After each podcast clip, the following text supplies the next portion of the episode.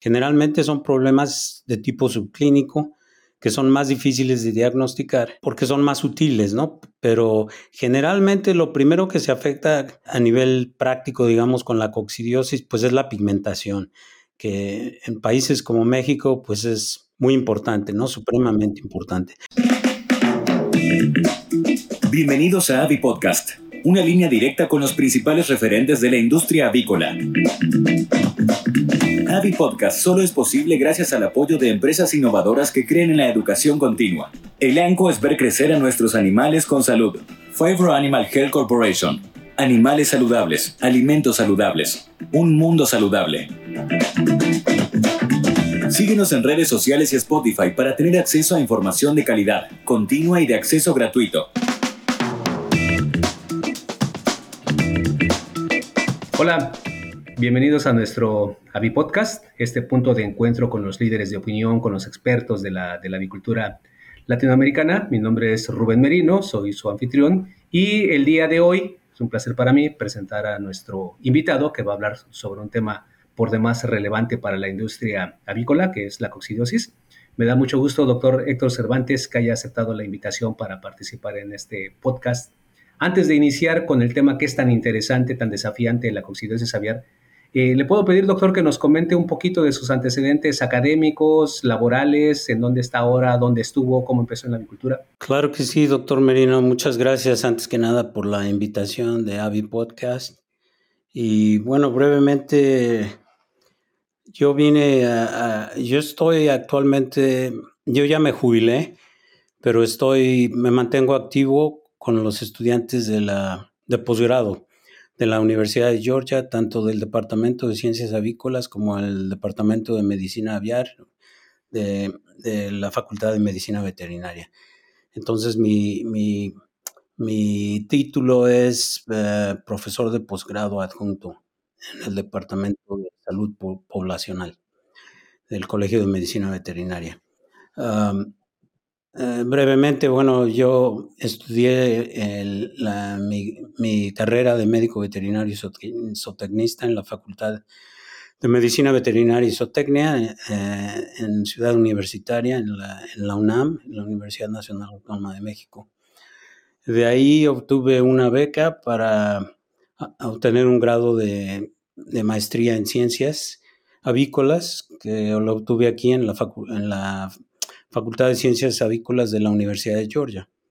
Ah, después me regresé y estuve un par de años en México trabajando con Purina, la empresa que fabrica alimentos balanceados, y después me regresé acá otra vez a Georgia. Estuve de investigador asociado con el doctor Jensen y en el proceso me llevé unos tres o cuatro años en revalidar mi título de médico veterinario, saqué mi licencia para ejercer acá y después ah, acepté un internado en la Facultad de Medicina Veterinaria de la Universidad Estatal de Carolina del Norte, donde hice el internado en medicina aviar, terminando acepté un puesto de producción, veterinario de producción de pavos con Cargill, y ahí estuve tres años y medio en el noroeste de Arkansas, de ahí pasé a ser director de salud aviar con la, em, empresa de una casa genética, Peterson Farms, que tenía el macho reproductor más famoso en ese entonces. Y ahí estuve otros tres años y medio y después acepté un, un, trabajo con Pfizer, la empresa Pfizer, la farmacéutica, eh, que, que necesitaba una persona en el estado de Georgia, donde nosotros queríamos radicar por la familia. Y desde entonces me quedé ahí y me he dedicado desde ese, desde ese año, que fue 1994, más que nada a la salud intestinal y en específico a la coccidiosis. Y, y, también de, a partir del 95 vengo dando las clases de, para el programa de posgrado en medicina aviar, el grado de, de maestría en medicina aviar, y doy las clases de coccidiosis desde entonces.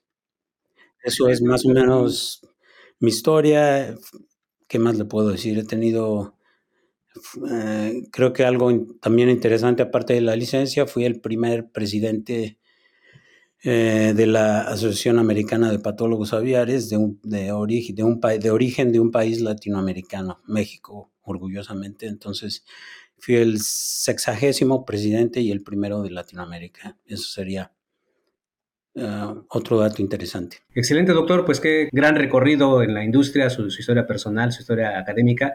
Y qué gusto, por supuesto, pues que participe con nosotros en este podcast. Y para entrar en, en, detalle, entonces, ¿por qué es tan importante la coccidiosis en la industria avícola? Eh, resulta que la coccidiosis, si nos vamos a leer los trabajos pioneros, llamémosle así, de los años 20 y 40, donde empezaba ya a expandirse la industria, vemos que la coccidiosis era la enfermedad más importante de las aves y pues por lo menos acá en los Estados Unidos continúa haciéndolo. Uh, básicamente, ¿por qué continúa siendo la enfermedad o de las enfermedades más importantes? Pues porque seguimos creando a los pollos en confinamiento con una densidad alta y bajo piso.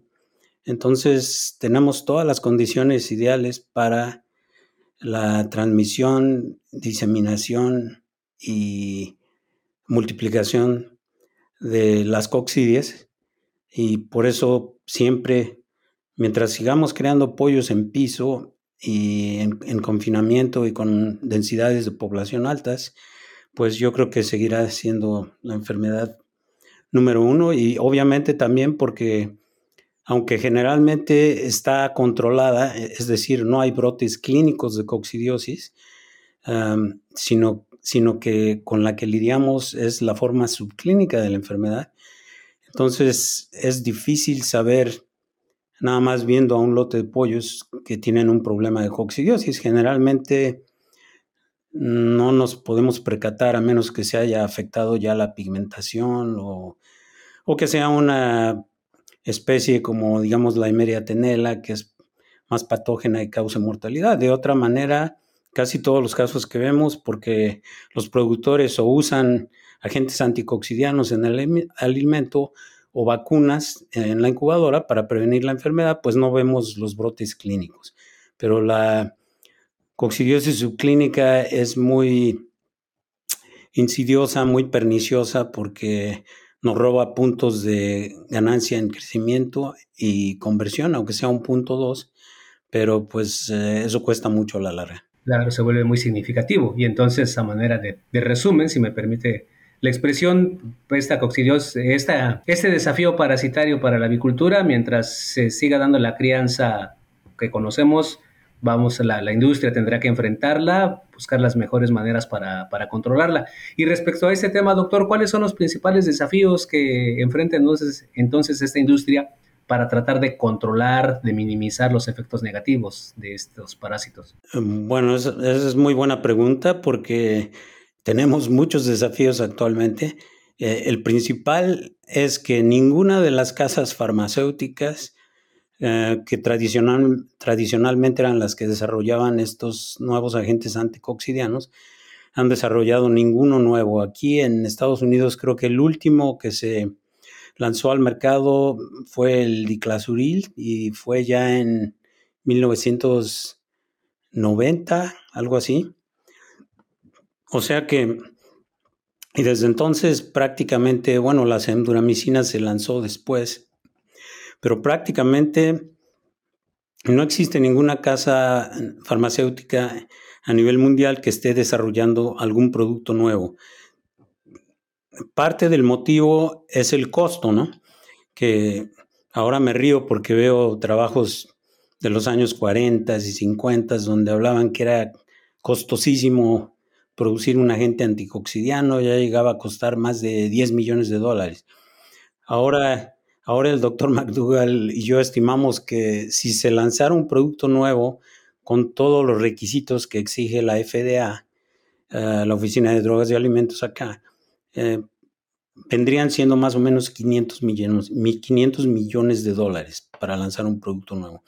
Entonces, el desafío que tenemos es que tenemos productos viejos. Eh, los más viejos son los que se conocen como agentes sintéticos o los llamados químicos. Y los más nuevos, que, que ya no son tan nuevos, porque la monencina se lanzó, se lanzó en 1971, eh, que son los ionóforos, que son los agentes anticoxidianos más nuevos y que cambiaron eh, el control de la coccidiosis por tener un mucho menor desarrollo de resistencia, prueba de que a pesar de que se desarrollaron en 1971, el primero, la monensina, eh, pues sigue usándose incluso ahora.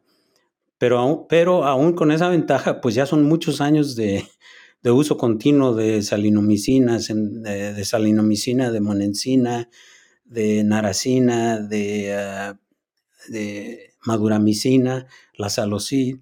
Entonces, pues uh, las cepas han generado cierto grado de tolerancia o resistencia y pues eso complica más el control.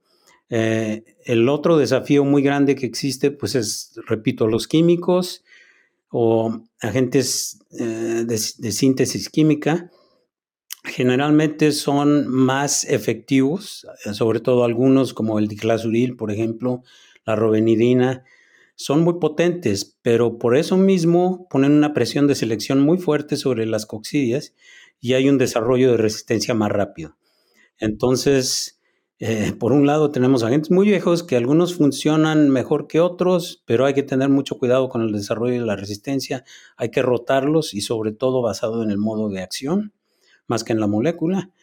Y los ionóforos que pues han sido eh, la columna vertebral del control de la coccidiosis ya por muchos años, pero que por lo mismo también ya hay más tolerancia de algunas cepas de campo.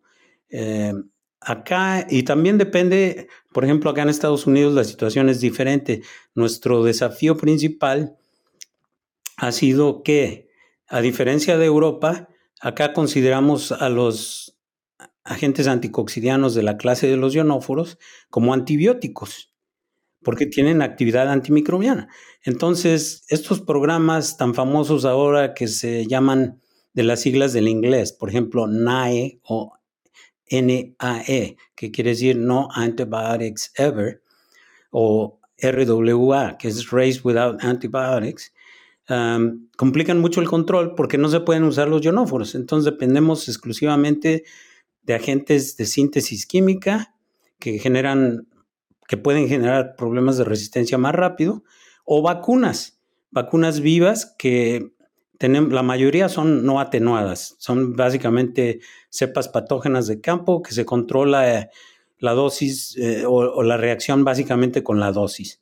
Entonces una dosis baja, pero la vacuna, incluso tenemos una vacuna atenuada e incluso esa, porque para generar inmunidad tienen que replicarse en el epitelio intestinal y causar lesiones, eh, pues también pueden resultar en efectos secundarios indeseables, como, el, como el más común es la enteritis necrótica eh, por el Clostridium perfringens. Entonces, tanto las vacunas como los químicos ah, tenemos problemas, los ionóforos, pues por la longevidad que han tenido. Entonces, estamos enfrentando una situación de constante desafío de que hay que manejar los programas de rotación y planearlos con, con una base científica muy, muy sólida, muy buena basado en el modo de acción, en cuándo se usaron, cuándo no se usaron, si son, incluso dentro de los ionóforos se habla de los glucosilados, de los monovalentes, de los divalentes. Entonces, tratar de derrotar incluso dentro de esas características de cada producto para minimizar los problemas de resistencia.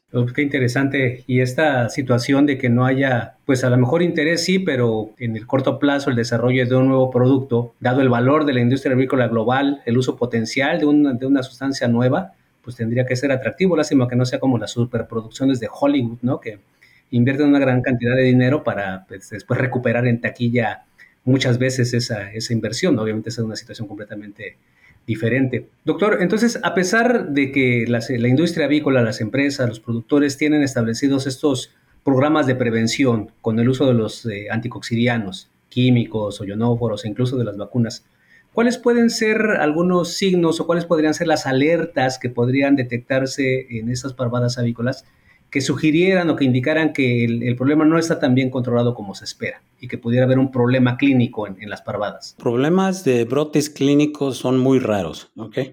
Porque para que un brote clínico es de, plano porque hay resistencia ya bastante considerable. Generalmente son problemas de tipo subclínico que son más difíciles de diagnosticar porque son más sutiles, ¿no? Pero generalmente lo primero que se afecta a nivel práctico, digamos, con la coccidiosis, pues es la pigmentación, que en países como México, pues es muy importante, ¿no? Supremamente importante. Entonces, la pigmentación en México sería el parámetro práctico más, más, más importante, como, cuando hablan de que el, eh, que el pollo está, no está, que está rayado, por ejemplo, que no está bien pigmentado. Esa sería una indicación. Acá en Estados Unidos, que eh, la pigmentación no es tan crítica como en México, generalmente cuando nos hablan para investigar un, un, un, problema en potencia de coccidiosis es porque los resultados de producción no son los deseados o son subóptimos, la ganancia de peso y más que nada la conversión, la conversión alimenticia. Entonces, siempre que hay un problema de conversión alimenticia elevada, ah, aunque sea uno o dos puntos, la coccidiosis tiene que eliminarse como una de las causas. Ah, en México, y ahora se está promoviendo más en este país, eh, no solo por el uso de las vacunas, sino también porque ahora se están desarrollando sistemas automatizados para el conteo de oquistes, por ejemplo, y la especiación de los oquistes. Entonces, ahora se está promoviendo más también el uso de los, para determinar la efectividad de los productos mediante los conteos de oquistes en, en, excretas, más que nada, más que en cama, en excretas. Entonces, en México yo sé que eso se viene haciendo desde hace muchísimos años y, y se maneja muy bien. Yo sé que hay empresas que básicamente lo que me han dicho es, no, si nos esperamos a que haya lesiones, este, eh, pues ya es muy tarde. Eh, ahora que claro que va a haber lesiones, si hay oquistes tiene que haber lesiones también, pero ellos se refieren eh, a que si los conteos de oquisten empiezan a subir de manera significativa dentro de los estándares que ellos tienen, quiere decir que va a haber un problema de coccidiosis e incluso tratan antes de que antes de que ocurra el problema basado estrictamente en los conteos de oquistes. Cuando se trata de producir animales saludables, necesita más que soluciones correctas. Necesita el socio adecuado, aquel que aporta décadas de experiencia en la industria y cuenta con un equipo global que ponga a trabajar ese conocimiento para el avance de su explotación. En Fibro Animal Health Corporation estamos orgullosos de trabajar con usted como su socio de confianza. Pero entonces ahí cada empresa perdóneme doctor, cada empresa debería de establecer entonces, primero, cuál es la, proporción de especies que, pudieran estar contabilizando en, las muestras de heces y, la otra sería el total de oquistes que pudieran estar contabilizando por semana para saber que está más o menos bajo control. Así es, y eso, claro que es muy difícil interpretar un conteo de oquistes a menos que se tenga todo el contexto. Hay que saber eh, qué programa se está usando, qué programa se utilizó antes. Por ejemplo, los, conteos de oquistes de un programa de vacuna van a ser muy diferentes a los de un programa de, agente sintético químico, eh, por decir algo, diclasuril, uh, y van a ser diferentes con un ionóforo, van a ser diferentes con una vacuna. Con la vacuna vemos, porque se da en la incubadora, pues los conteos suben y suben y luego se desarrolla la inmunidad y bajan. Mientras que con los agentes sintéticos fuertes, pues generalmente hay un pico, pero si acaso muy chico y más retrasado. Con los ionóforos hay un pico más alto, pero, pero, pero más temprano y depende de cuándo se desarrolle la inmunidad, comienzan a bajar los conteos de oquistes. Pero sí, idealmente debería de hacerse el conteo total y también por especie, porque en realidad eh, sí tenemos la habilidad, afortunadamente las tres especies que, causan los mayores problemas en pollo de engorda, pues son la cerbulina, la máxima y la tenela, en, de, orden, en orden descendiente del tracto intestinal. Entonces, en el duodeno tenemos la cerbulina, que causa lesiones bastante fáciles de identificar para el que conoce coccidiosis. Máxima, que es un poco más difícil, porque las lesiones, a menos que sea un caso ya clínico, son un poco más difíciles de identificar, pero ahí siempre raspamos el intestino. Entonces, repito, con Emeria máxima eh, afecta el intestino medio y es un poco más difícil de diagnosticar. Las lesiones, claro, produce petequias, cierta inflamación, moco anaranjado, etcétera, inflamación, pero dependiendo del grado de severidad puede ser difícil de diagnosticar. Ahí siempre recomendamos hacer un raspado en serie de todo el intestino medio y analizarlo con el microscopio para detectar la presencia de oquistes. Para tenerla, pues es lo mismo, tenerla afecta a los ciegos, es la, es la más patoja en el caso de los pollos porque produce mortalidad. Entonces, generalmente esa nos avisa rápido, porque si encontramos heces con sangre en la caseta, por ejemplo, eh, lo más probable es que tengamos un problema con, con eh, Eimeria tenela. Entonces, e, eso, esas son formas de monitorear. Otra cosa que yo recomiendo mucho a largo plazo es que las empresas hagan lo que denominamos ah, pruebas de susceptibilidad a los anticoxidianos. Entonces se colectan o se recogen muestras de cama de diferentes casetas de un mismo complejo de producción que generalmente están en el mismo producto y el, patrón de resistencia debe ser bastante similar.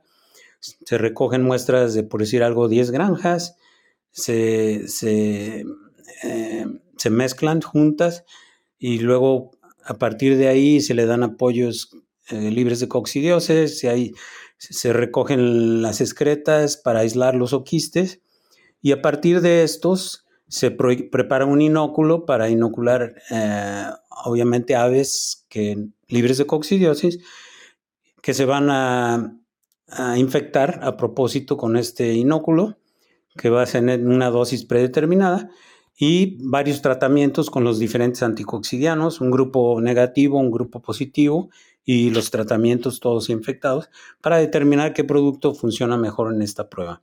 Esas pruebas, si se hacen de manera rutinaria, año tras año, tienen un valor a largo plazo bastante bueno. Pero también la desventaja pues, es el costo y el tiempo. Pero si se hacen año tras año y de manera rutinaria, tienen bastante utilidad. En el ANCO ofrecemos productos y servicios para la prevención, el control y tratamiento de las enfermedades de los animales.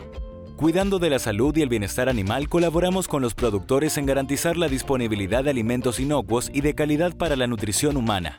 Guiados por nuestra visión de alimentos y compañía enriqueciendo la vida, ayudamos a criar animales más sanos, lo que implica gente más sana y un ambiente más sano. Sí, doctor. Oiga, y ahorita estaba pensando, en, países como México o otros países de Centro de Sudamérica donde pues además de esta situación que es inevitable en la avicultura, que es la presencia de, este parásito, hay desafíos sanitarios con otros agentes, incluso desafíos, este, digamos, zootécnicos, donde viene disminución en el consumo de alimento. Ese también siempre va a ser un factor de riesgo, ¿no? Dado que si disminuye el consumo de alimento, hay menos consumo del producto anticoxidiano y entonces puede ser también hay algún este, factor para incrementar la incidencia o la aparición de la coccidiosis técnica? definitivamente, doctor.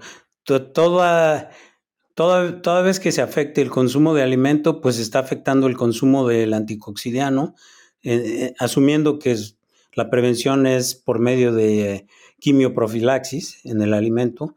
Eh, todo lo que afecte el consumo, incluso Ah, ahora con tantos programas de bienestar animal eh, que recomiendan hasta ocho horas mínimo de oscuridad, por ejemplo, eh, eso también puede generar problemas serios eh, de varios tipos. En primer lugar, porque los pollos generalmente consumen cada cuatro horas, entonces ocho horas es demasiado largo, empiezan a consumir cama, empiezan a consumir oquistes, no está, no está la protección del anticoxidiano para eh, prevenir que los esporozoitos invadan las células intestinales, ya hay problema. También hay problemas porque hay, por ejemplo, productos como la nicarbacina, que si los deja uno ocho horas sin consumo de alimento, cuando regresan, eh, eh, se encienden las luces, vuelven a consumir, hay una especie de sobreconsumo de alimento por haber estado tanto tiempo sin consumo, que puede resultar incluso en problemas de,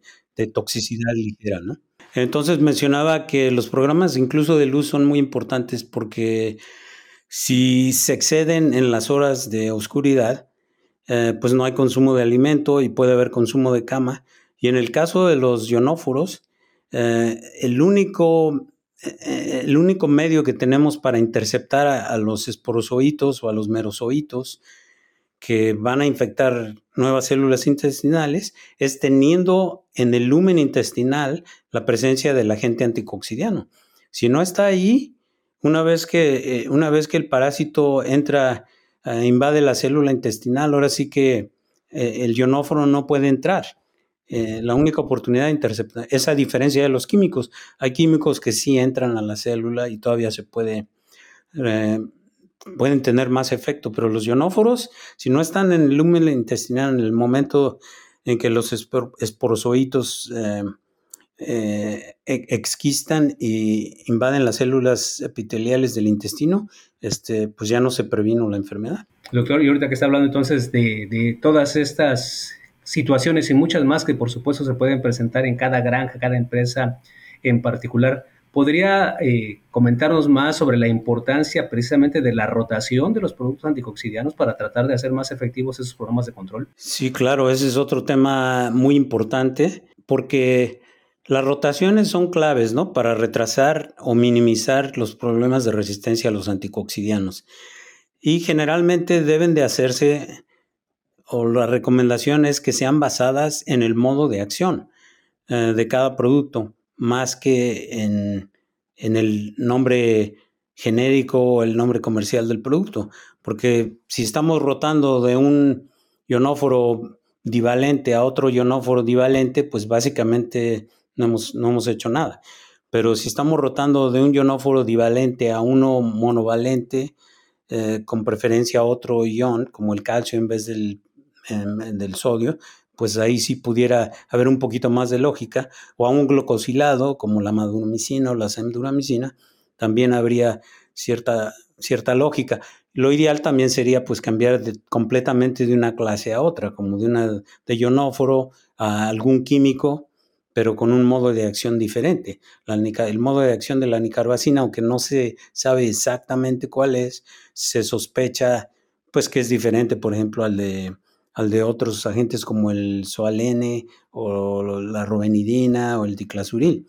Entonces, eh, lo importante es tener las rotaciones, eh, planearlas con dos o tres años de anticipación, si se puede, este va a ser nuestro programa, y tratar de quedar en ese programa siempre y cuando los resultados o técnicos obviamente sean los deseados, ¿no? Pero si se mantienen los resultados, ganancia de peso, conversión, pigmentación, etcétera, pues entonces tratar de tener un, plan que ya esté bien elaborado basado en lo que mencionaba yo, en, que las rotaciones sean lógicas, racionales, basadas en, principios científicos y no en que, pues, que no sean como ah, reacciones de eh, reflejos como los reflejos corporales, porque pues nos bajó la conversión, hay que cambiar por cambiar. No, hay que determinar si es coccidiosis el problema y si no es, pues seguir con el plan que se tenía para, para mantener esas rotaciones con un sentido lógico y científico, con una buena base científica en vez de, más que nada una reacción, un impulso de cambio por, por mejorar los resultados. Claro, y eh, insisto, entonces, cada empresa con esa planeación que usted comenta, con esas bases técnicas científicas de cuáles son los mecanismos de acción de un tipo, de otro tipo, con la anticipación necesaria, pues tendrá que hacer las evaluaciones para decidir qué es lo que le puede funcionar mejor. Si alguna le está funcionando algún tipo, no necesariamente eh, va a ser igual de efectivo en la propia empresa si las condiciones ambientales de manejo, si las propias eh, especies dominantes, eh, de, las eimeras me refiero, presentes son diferentes a las de otra empresa. Entonces, sí es este, algo difícil de, programar, pero no imposible. Por supuesto. Y es, eh, es muy importante en realidad porque, por ejemplo, conocí de una empresa en México, por ejemplo, que decidió hacer las pruebas con la vacunación, pero pues no pensaron bien a fondo las consecuencias. Y, por ejemplo, ellos que ya habían hecho muchas pruebas de conteos de oquistes, y especiación de oquistes, sabían que nada más tenían Emeria, acerbulina y tenela. Y pues la vacuna lleva las tres. La vacuna lleva acerbulina máxima y tenela. Entonces metieron la cepa vacunal y después máxima se les convirtió en el problema número uno. Entonces hay que tener, hay que pensar en todas las consecuencias de, que, pueden tenerse cuando no se analiza bien una situación. Como dice usted, hay que saber qué especies son las presentes, qué drogas se han utilizado y por supuesto también en el caso de los anticoxidianos, pues hay, una, hay, hay unos que tienen un margen, eh, no un margen, eh, perdón, que, tienen, que se pueden utilizar a diferentes dosis, un rango de dosis, que es bueno, muy amplio en algunos de ellos. Ahí tenemos más opciones de control, porque a veces 99 partes por millón no pueden controlar algo, pero 110 quizás sí, o 121 ppm quizás sí. Entonces son muchos factores los que, los que influencian. Otro ejemplo, pues una empresa que tenga problemas de inmunodepresión o inmunosupresión por virus de la enfermedad infecciosa ah, de la bolsa de Fabricio o, cualquier otro agente inmunodepresor, eh, a veces eh, no es el producto el que está fallando, sino es el sistema inmune el que está fallando. Y puede haber problemas de coccidiosis que en realidad tengan un origen que no es necesariamente la misma coccidiosis, sino alguna otra enfermedad eh, presente o algunas fallas o deficiencias en el manejo de la, parvada, porque pues el estrés a final de cuentas también es inmunodepresor y, y parvadas estresadas por sea por exceso de calor o, frío o lo que sea, pues si le unamos a eso condiciones de humedad excesiva en la cama, eh, agentes infecciosos, otros agentes infecciosos como el caso que mencioné de la inmunodepresión, pues todo, o micotoxinas en el alimento, pues todo esto va teniendo un efecto acumulativo que puede resultar en casos de coccidiosis que necesariamente no son puros casos de coccidiosis, son el resultado de una serie de fallas en el sistema. Pues este desafío que tiene la industria avícola con esta enfermedad parasitaria, como ya lo comentó desde,